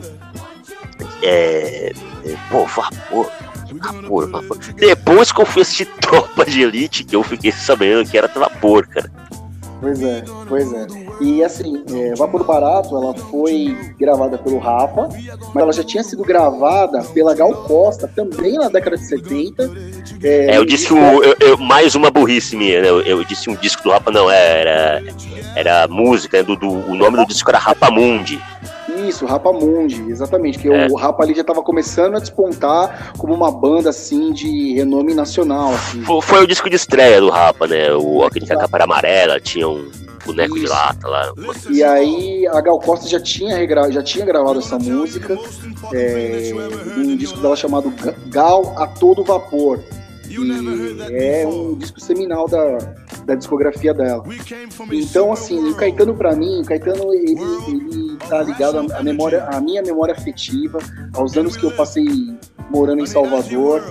É, não tem como eu, não ouvir Caetano e não me emocionar, porque eu sei que é lugar comum, que hoje em dia, sei lá, os intelectuaizinhos aí da, né, adoram incensar o Caetano como guru, esquerda, e não sei o quê. A blá, blá, gente, blá. a, a nossa escola é outra, amigo. É, então. é. Sua avó, Caetano minha pra avó ouvia Caetano, cara. Pois é, é, e assim. Eu ouvia Caetano por tabela da minha avó, era uma coisa popular, cara. Exato. Caetano vai muito além disso pra mim. Vai muito além. É, Caetano, sim, sim. Caetano diz respeito à minha vida, cara. Mesmo que eu Exato. diga isso pra ele um dia. As nossas, é da nossa geração. Exato. E mesmo assim que eu diga isso pra ele um dia e ele me chame de burro, como no início do programa. Vire e depois espalhar meu cu, né? Não, hoje o, hoje o Caetano, ele, ele, ele, ele também me xingou bastante de burro. Ele, ele, tá, ele tá meio sabiado com a gente, mas a gente vai. tá comendo paçoca, né, meu? Eu, Tá, é. eu vi uma. Eu sigo o Caetano no, no Instagram e aí eu vi uma foto dele do ano passado, cara, num vídeo dele, no auge da pandemia, todo mundo trancado em casa, e o, Caetano de pijamão em casa, velho. Uma, uma, a, a, a, a- esposa dele, como é o nome da esposa dele? Paula Lavigne. a Lavigne, a Paula Lavigne gravando ele assim, ele de pijamão assim, ele acho que ele nem tava percebendo assim que tava sendo gravado, comendo paçoca, sabe? Um cenário desolador, cara, sabe? Desolador, assim, aquela frase, aquela frase da música do, do, do, do- Roberto, você olha tudo Comendo, e nada comendo paçoca. te faz Aqui, mentir, aqui estou eu comendo paçoca Na pandemia, velho. no a- isolamento social. E a Paula Lavigne falava assim: vai passar, falava pra ele, vai passar, vai passar. Tá aí comendo Come essa paçoca. Come mais uma paçoca. Porra, velho. Eu, eu, eu pensava assim, falava, cacete, cara, o Caetano já é um velhinho, né, meu? É. Já é um velhinho, o Caetano, cara. Mas, Mas é eu quero envelhecer igual a ele. Eu, eu, Eu quero, também. eu quero envelhecer igual a ele, cara. Eu também quero envelhecer igual a ele. Então, seguindo aqui rapidamente, cara, assim, eu não podia deixar esses discos da década de 70, eu não podia deixar de citar o Krieg Rabondole do, do Raul Eu ia falar. Que refinamento, cara. Me senti constrangido até agora. Depois do meu Horse concurso. Eu ia falar Raul Que, Gil, que cara. penou açaí, cara. Puta que pariu. Custou açaí. Você já manda né, esse termo rebuscado com a fluência de quem está pedindo um café em Paris. De quem tá comendo paçoca, cara. É, É, não, Krieg Ra, Krieg Rabandolo, né, na verdade, é o disco do... E eu ia falar é, do Raul, Raul, desculpa, por favor, desculpa, cara.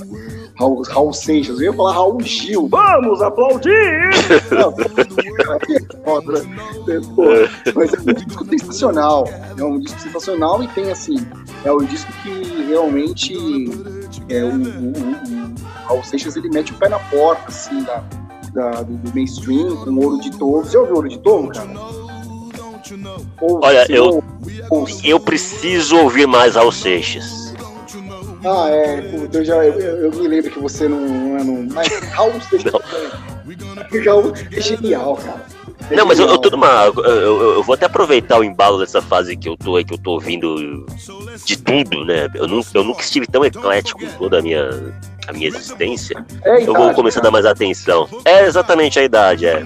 Os 40 tá batendo ali, e aí você já começa a Pois é, eu assim, dar um foda-se pra tudo. É, não, assim, é, mesmo morando em Salvador durante muitos anos, eu tive muito, assim, quando eu era moleque, por exemplo, antes disso, na minha adolescência, eu tinha muito preconceito com o Raul Seixas. Mesmo sabendo que ele era rock and roll. Eu, que ele eu, era não era nem, eu não era nenhuma questão de preconceito. Era, eu não tinha saco mesmo, sabe, Não, cara? Eu sabe por achava que, eu tinha preconceito? Porque eu tinha na cabeça, eu tinha na cabeça assim, é porque você sabe que o que estraga muito a, a vida de um, de um artista, é, mesmo após a sua morte, é o fã, né? Como diria Regis Ah, Tadu, ah, o resultado, né? Até Jesus Cristo, cara. Jesus Cristo era um cara bacana, até. O que mata é o fã clube, cara. É o fã clube, cara. Então, assim, é, eu, eu ficava com um negócio com o Raul Seixas, porque eu automaticamente me lembrava daqueles covers ridículos, sabe? Aquela coisa deprimente, é igual o cover do Renato Russo, que me fez Eu- des- desgostar, assim, de Legião, os fãs de Legião, né? Porra, cara, que coisa No, chata, cara. no Dia das Mães de 1986, é, eu fiz uma apresentação pelo, pelo, pelo pré, né? Ao som de Cowboy Fora da Lei, de Raul Seixas. Essa letra é espetacular. É espetacular, cara. Assim, a, a simplicidade, o, assim, o recado simples e direto. É espetacular essa letra. Ouro de Tolo também é uma coisa fabulosa, assim. Fabulosa. Meu amigo Pedro. Cara, é, o Raul, Guita, Guita também. Guita de uma profundidade, assim, que Paranoia. Cara, é muito bom, é, é muito bom, só que é aquele esquema. Fica chato pra cacete quando junta meia dúzia de retardado e fica cantando essa merda. Fica chato, cara. Fica insuportável. Você quer coisa mais deprimente que cover do Renato Russo, cara? Que Tem. coisa deprimente. Cover cara. do Lobão. É, deprimente, sabe? Um outro dia, assim, porra, é, se bem que eu fui numa. Eu, eu, eu, eu, assim, eu tinha me reunido com uns amigos há um tempo atrás. E eu fui num show, cara, de, de um cover da Legião. E eu pensei comigo, eu falei, ai meu Deus do céu, cover da Legião. Mas aí, no fim das contas, o cara até que ele segurava a onda, assim, sabe? Não fazia trejeitos do Renato Russo, ficava na dele. Tipo assim, gente, ó, eu sou o Zé das Couve, tô aqui apenas cantando, tá? Não estou, sei lá, o Renato Russo não, Renato Russo não baixou mim, entendeu? Assim como a Maria Gadu, sou um cantor de churrascaria assumido. Exato. Então, assim, deu pra. Foi legal, foi bacana. Agora, aqueles caras que vão, sei lá, em tipo, em Faustão, em. Meu, que bota. Com aquela outro- pretensão. E com aquela pretensão. né? Cara, É igual com, é, isso é igual o concurso de cover do Elvis Presley lá no- nos Exato. Estados Unidos, cara. Puta, exato, exato. É uma fanfarronice. Então, assim, Raul é excelente. Ele tem esse disco, Krieg Ha Bandolo, né, que é um disco sensacional. É, logo em seguida, é, bom, eu já vou passar por cima de dois aqui que eu já citei anteriormente, que é o disco dos Secos e Molhados, né, que tem aquela música Fala, que encerra o disco, né, é, Fala, da hora, cara. A letra é muito boa também. É, e a, o- a- afinação do Ney Mato Grosso, assim, é, é linda, cara. Fala, é linda, é linda. Essa, essa música é linda demais. É linda. assim. É, é, mais pela, pelo, pelo timbre da voz do Ney, assim, mais pelo que ele que vai conduzindo a música, é. Porque se você for ver, é uma música simples. É, Loki, obviamente, do Arnaldo Batista, que é excelente, mas é um disco difícil pra cacete até hoje de você ouvir, porque se você for pensar o cara que gravou na época, em 74, ele tava é, passando por um processo de. Vou usar uma palavrinha da moda, eu vou agora usar uma palavrinha que a, que a- galera adora é, usar. Ele estava. No meu momento Lumena agora. Meu momento Lumena. É, ele estava passando por um momento de desconstrução. Ó! Desconstrução. Jesus Cristo. Ele estava passando por um momento de desconstrução, mas ali não era uma coisa voluntária, era uma coisa involuntária, em função do abuso, de anos e anos de abuso de substâncias ilícitas, né? Porque o, o LSD tinha cozinhado o cérebro dele, brilhante né? Então, mas mesmo assim é um disco, musicalmente falando, muito bonito, muito tocante, né? E tem o Cuban Soul, 18 quilates, do Cassiano, que nós citamos né, é, um tempo atrás, num outro programa, que o, o Cassiano ele acabou sendo desbancado da MPB, da música popular brasileira, porque ele teve que ocupar, né, o seu corpo teve que ocupar o mesmo lugar no espaço que o outro que o outro corpo gigantesco. que era o Tim Maia, e o Tim Maia chegou na Philips e falou ou ele ou eu, então sobrou esse disco. Você, ó, você pode ir no Spotify, você vai ver que a discografia do, do, do Cassiano é curtíssima, é curtíssima. E o, e o Cuban Soul, 18 quilates, é de 76, né? Tim, E- Tim Maia seria cancelado hoje se, se acontecesse isso e isso viesse a público? O quê? É Ca- louco. Cassiano aparecesse chorando no Fantástico, dizendo que só foi vítima de racismo. Ah, não, ia ser um negócio assim. é, Não, primeiro que, o- que, o, que o Tim Maia não ser- não seria cancelado apenas por esse episódio, você sabe muito bem disso. Ah, não. né? Não seria Ele, cancelado. ele tinha uma capivara extensa, assim, pra, Demais. pra motivos pra ser cancelado. Ah, é motivo demais. o que mais o Tim Maia ia fazer para essa para essa horda de retardados que hoje habita as redes sociais é, é dar motivo para ser cancelado. entendeu? E ele estaria cagando. Ca- e estaria, exato, estaria cagando baldes, né? Baldes em profusão, né?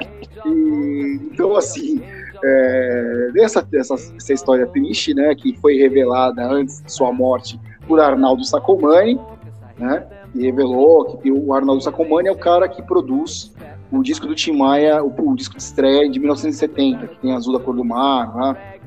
É, Primavera, enfim. É, e aí ele revelou que teve esse boicote do Tim e tal. É, assim, falando do Tim Maia, é, já vou chegar no Tim Maia, a gente já falou do Tim Maia Nacional, que para mim é aquele disco de caixa alta que eu adoro, que assim, é um disco da minha formação musical, certo? Tem o Na Rua, Na Chuva, Na Fazenda, do Wildon.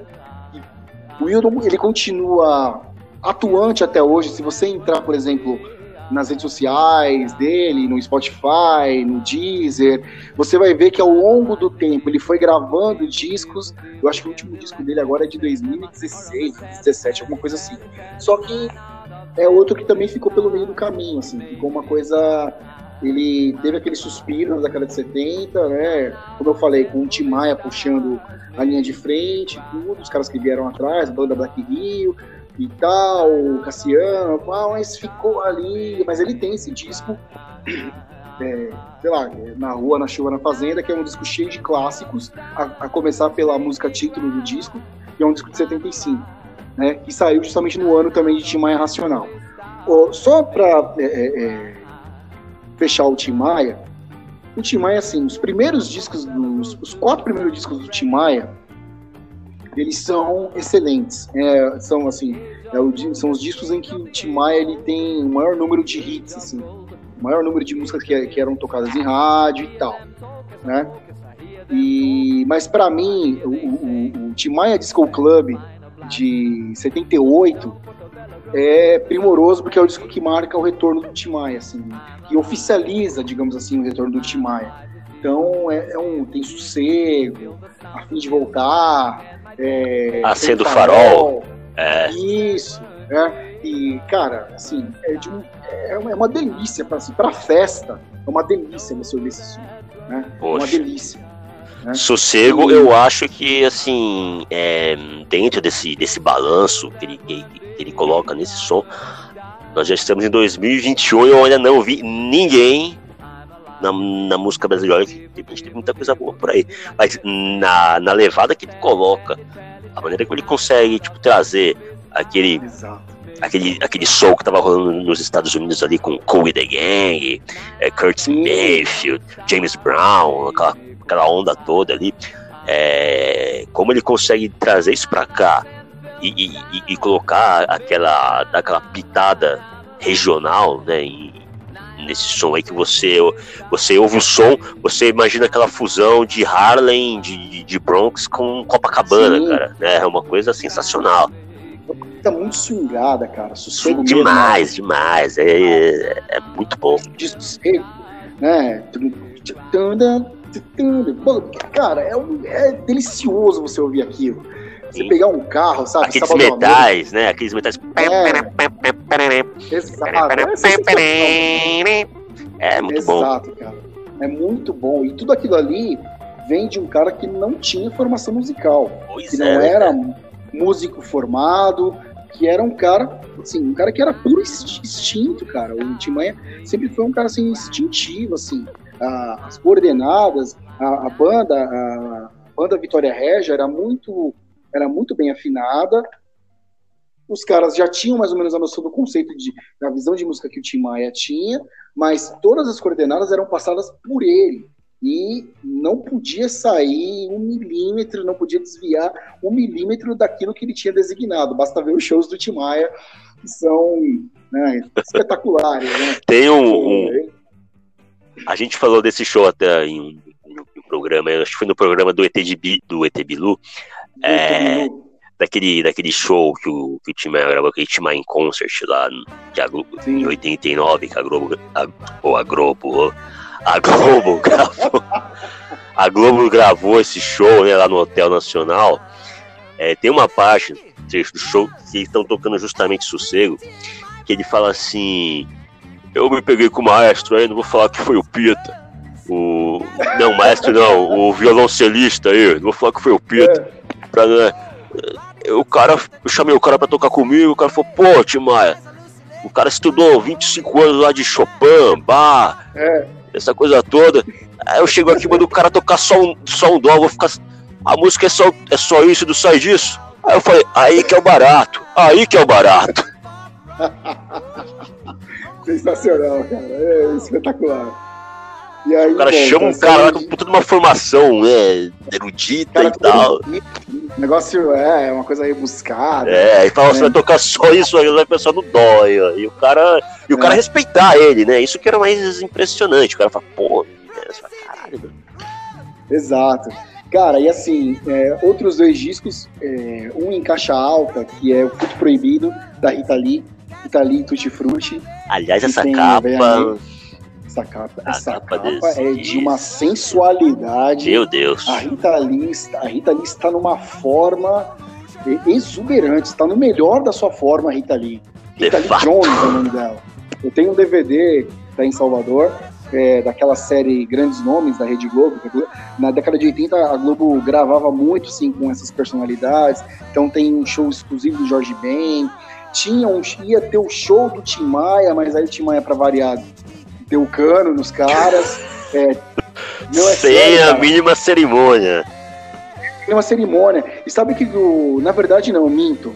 É, esse do, do, do, Cano, assim, a Elis Regina também gravou, esse, essa, que virou posteriormente, depois, anos depois, o DVD Grandes Nomes. A Rita Lee também gravou. O Tim Maia, na verdade, ele não gravou. O que ele gravou é, seria uma participação no programa do Gil e do Caetano, na Globo.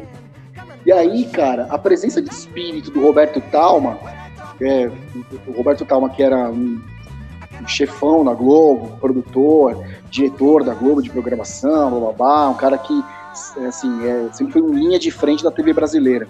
E a presença de espírito do Roberto Talma para esse episódio foi tanta que o Roberto Talma falou o seguinte, porque no dia anterior, a, porque o programa era gravado, é, tipo, sei lá, de tarde para ser exibido à noite, no horário nobre, Chico Caetano, né? Então, ia muita, tava indo muita gente daquela época do rock dos anos 80, mais alguns medalhões que eram amigos dos caras que já vinham de décadas anteriores. E nesse dia o Tim Maia foi o convidado. E aí o que, que o Roberto Talma fez? O Roberto Talma chegou e falou assim, cara, é o seguinte, ó, o, o, o, ensaio no dia, assim, na, na, naquela manhã, o ensaio foi espetacular. Assim, foi uma coisa dos caras sentarem assim, ficarem olhando e falando, meu, esse cara é de outro mundo, o cara é espetacular. E aí o Roberto Talma pegou e falou, ó, falou pro câmera, faz o seguinte, grava o ensaio. grava, ó, por via das dúvidas, grava um ensaio. E, o, e a, os câmeras atenderam a ordem, gravaram. Qual o resultado? Chegou a noite, no dia seguinte, né? Pra, porque, assim, fizeram um ensaio no dia anterior, e aí teria um ensaio na manhã seguinte, né? E à noite o programa ia pro ar. Aí o que aconteceu? Pra, poder, pra gravar o programa no domingo, na, na, manhã seguinte, o que aconteceu? Tim Maia não apareceu. e aí os caras, assim, pra cobrir esse buraco. Tanto que você vê a falar do Caetano, né? E o Caetano, assim, dando risada, tipo, a plateia dando risada. Ele, pô, o nosso, nosso convidado era Tim Maia, mas aí sabe como é, né? cara não apareceu. E aí, graças à presença de espírito do, do Roberto Talma, ele, eles jogaram no ar um ensaio que valeu por tudo. Assim, sensacional, né? O Tim super à vontade é, é, cantando as músicas e tal, no auge, assim, né, em boa forma, né? É, então, assim, a, a, a, Rita Lee, só para voltar na Rita Lee, ela também gravou essa série Grandes Nomes. Então tem o Fruto Proibido, que tem Ovelha Negra, é, Dance para Não Dançar, é, Luz Del Fuego, pô, assim, é um disco foda. E esse eu adoro, esse faz parte também da, da, da minha, da minha árvore genealógica musical. Um outro disco da, da Rita Lee que é cheio de clássicos, e também é da década de 70, o Fruto Proibido é de 75, é, é, o Chega Mais. É o disco que tem lá o clássico Chega Mais. É um disco de 79 que é só. Então a Rita Lee também tá, na, tá numa ótima forma, tá espetacular nesse disco. E ela tem assim. A Rita Lee ela foi uma grande hitmaker também, se a gente claro, for sim, pensar, né, mano? Sim. Ela, ela Ao longo de toda a carreira, né? Sim, né? Ela, ela foi uma fábrica de hits. Deixa eu só pesquisar aqui rapidão, é, porque eu me lembro do Chega Mais, mas ela tem uma porrada de hits nesse disco. Que também eu faço questão de louvar aqui. Apenas lembrando que estamos com é... 1 hora e 37 e o jogo já está nos Cara, acréscimos de jogo do Palmeiras. Já estamos nos acréscimos de jogo do Palmeiras. Nós estamos invadindo. Nós estamos invadindo já a madrugada de segunda-feira. É.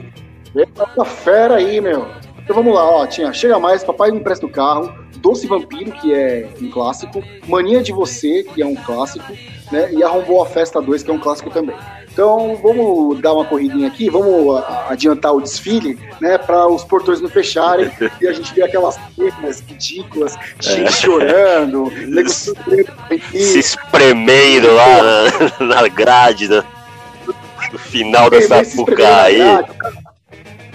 Castor dando, dando Castor dando esporro. Não, segura aí que tem tempo ainda. Aí beleza, aí o cara segura aí. É. Então vamos lá. Bom, África, África Brasil, dispensa comentários, é um disco que eu amo também. É um disco que é, é um. Chica da Silva, sabe? É, a, a Tábua da Esmeralda. Cara, é um disco assim para você, é um disco para você ouvir e ter um livro de história no colo que à medida que você vai ouvindo, assim, fala, zumbi, o Jorge Ben é um cara muito inteligente sabe? e eu acho que ele tem um, Não, ele tem uma, é ele tem uma energia, um astral, assim, um espírito que transcende o, o, o, plano que a gente tá. Eu, eu, acho que ele é um cara. Eu acho que o Jorge Ben ele, ele, é um, ele é um ser iluminado enviado de outro plano que veio aqui. Também acho. E, e, e, ele tá aqui de passagem, claro, como todos nós, mas ele tem algo a dizer e a ensinar. E esse cara, ele, ele é muito evoluído, ele é muito evoluído. A perspicácia, né? Cara, você quer uma, uma, frase mais espetacular como essa aqui, ó. O Tiranossauro Rex mandou avisar que para acabar com a malandragem tem que prender e comer todos os otários.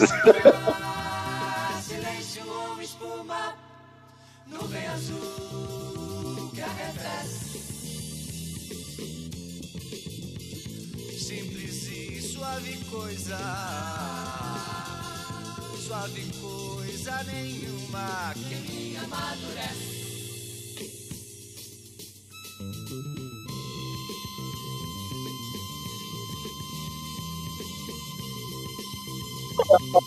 Porra, bicho, isso aí é demais. Então tem né, África Brasil, vamos pulando aqui. Tem, tem um disco que eu adoro que é o Mel, da Maria Bethânia, que tinha lá em casa esse disco, que era um disco todo em alto relevo, da Philips, as letras todas são do Caetano, e é um disco foda, Mel, da Maria Bethânia. O Realce, que eu já tinha falado, é, toda, a toda a discografia do, do Roberto, da década de 70, são discos muito bons, todos. Falso Brilhante, da Elis Regina, que é excelente também, tem o Bêbado Equilibrista, excelente. Coração Selvagem, do Belchior, né, que é um clássico. O Clube da Esquina, de 72, que também é um clássico. Agora, para fechar, é o Lá Vem o Brasil descendo a ladeira é, do Moraes Moreira, que é um gênio, e esse disco é Uma espetacular. grande perda. É um disco que eu adoro. Ah, putz, cara, foi realmente foi um, uma catástrofe na música nacional, porque se trata de outro gênio. Uma vez em 2010 eu assisti é, Moraes Moreira num projeto chamado Música Falada em Salvador, no Teatro Castro Alves, em que ele cantava as músicas, né, os seus maiores clássicos, né, o Teatro Castro Alves lotado, ele cantava os clássicos e batia um papo com a plateia, contava a história das músicas, enfim, é um gênio, é um gênio que nos deixou ano passado. E cara, eu acho que é isso aí, da minha parte fechou, quase que eu estouro aqui a, a enfim, mais uma vez, como sempre, né, eu vou ver se eu faço o próximo programa dopado. E olha só, é, um esse programa ele entra para a história, né? Pela, a gente pegou um tema e falamos majoritariamente dele até o final, uma hora e quarenta. Tudo isso gerado por um. A década de 70 não tem. Os anos 70 não tiveram nada além de Erasmo Roberto. Não, não, e, e aqueles pior, dois discos de maluco do Ronivon. Não, e o pior é que a gente não citou, eu acabei não citando os dois discos do Ronivon, cara. É, eu, é... eu tava esperando até por eles. Pois é, cara, então, mas assim, é, eu não sei porquê, eu não sei por que diabos eu me deu de falar, é uma, uma loucura. Caetano, desculpa mais uma vez. Não, tá bom, Caetano, tudo bem, eu sou burro, eu sei, eu sei, eu sei. Não, desculpa, eu acho que ele. Eu acho que eu tava. Eu tava muito louco. Ah, ele vai entender, ele vai entender. Eu, tava, eu acho que Ah, amigo, faltou oxigenação no cérebro, amigo. Jogar na altitude né, é, é um problema, né? Como já diria Galvão Bueno. Eu acho que eu tive um espasmo cerebral, alguma coisa assim. Então eu falei, essa loucura aí. É, mas eu acho que é isso aí, cara. É isso aí, acho que tá bom, né? Uma hora e 42. É, chegamos ao final aí do podcast número 9, né? Próximo programa número 10, Número uma edição que já dá pra chamar de edição comemorativa, né, cara? Porra, comemorar, comemorar o quê, cara? É igual o jogador. Bolsonaro, É, não, é igual o jogador que completa 100 jogos com a camisa de um, de um, de um clube e vai lá, os caras É fazem a camisa número 100 pro cara, porra.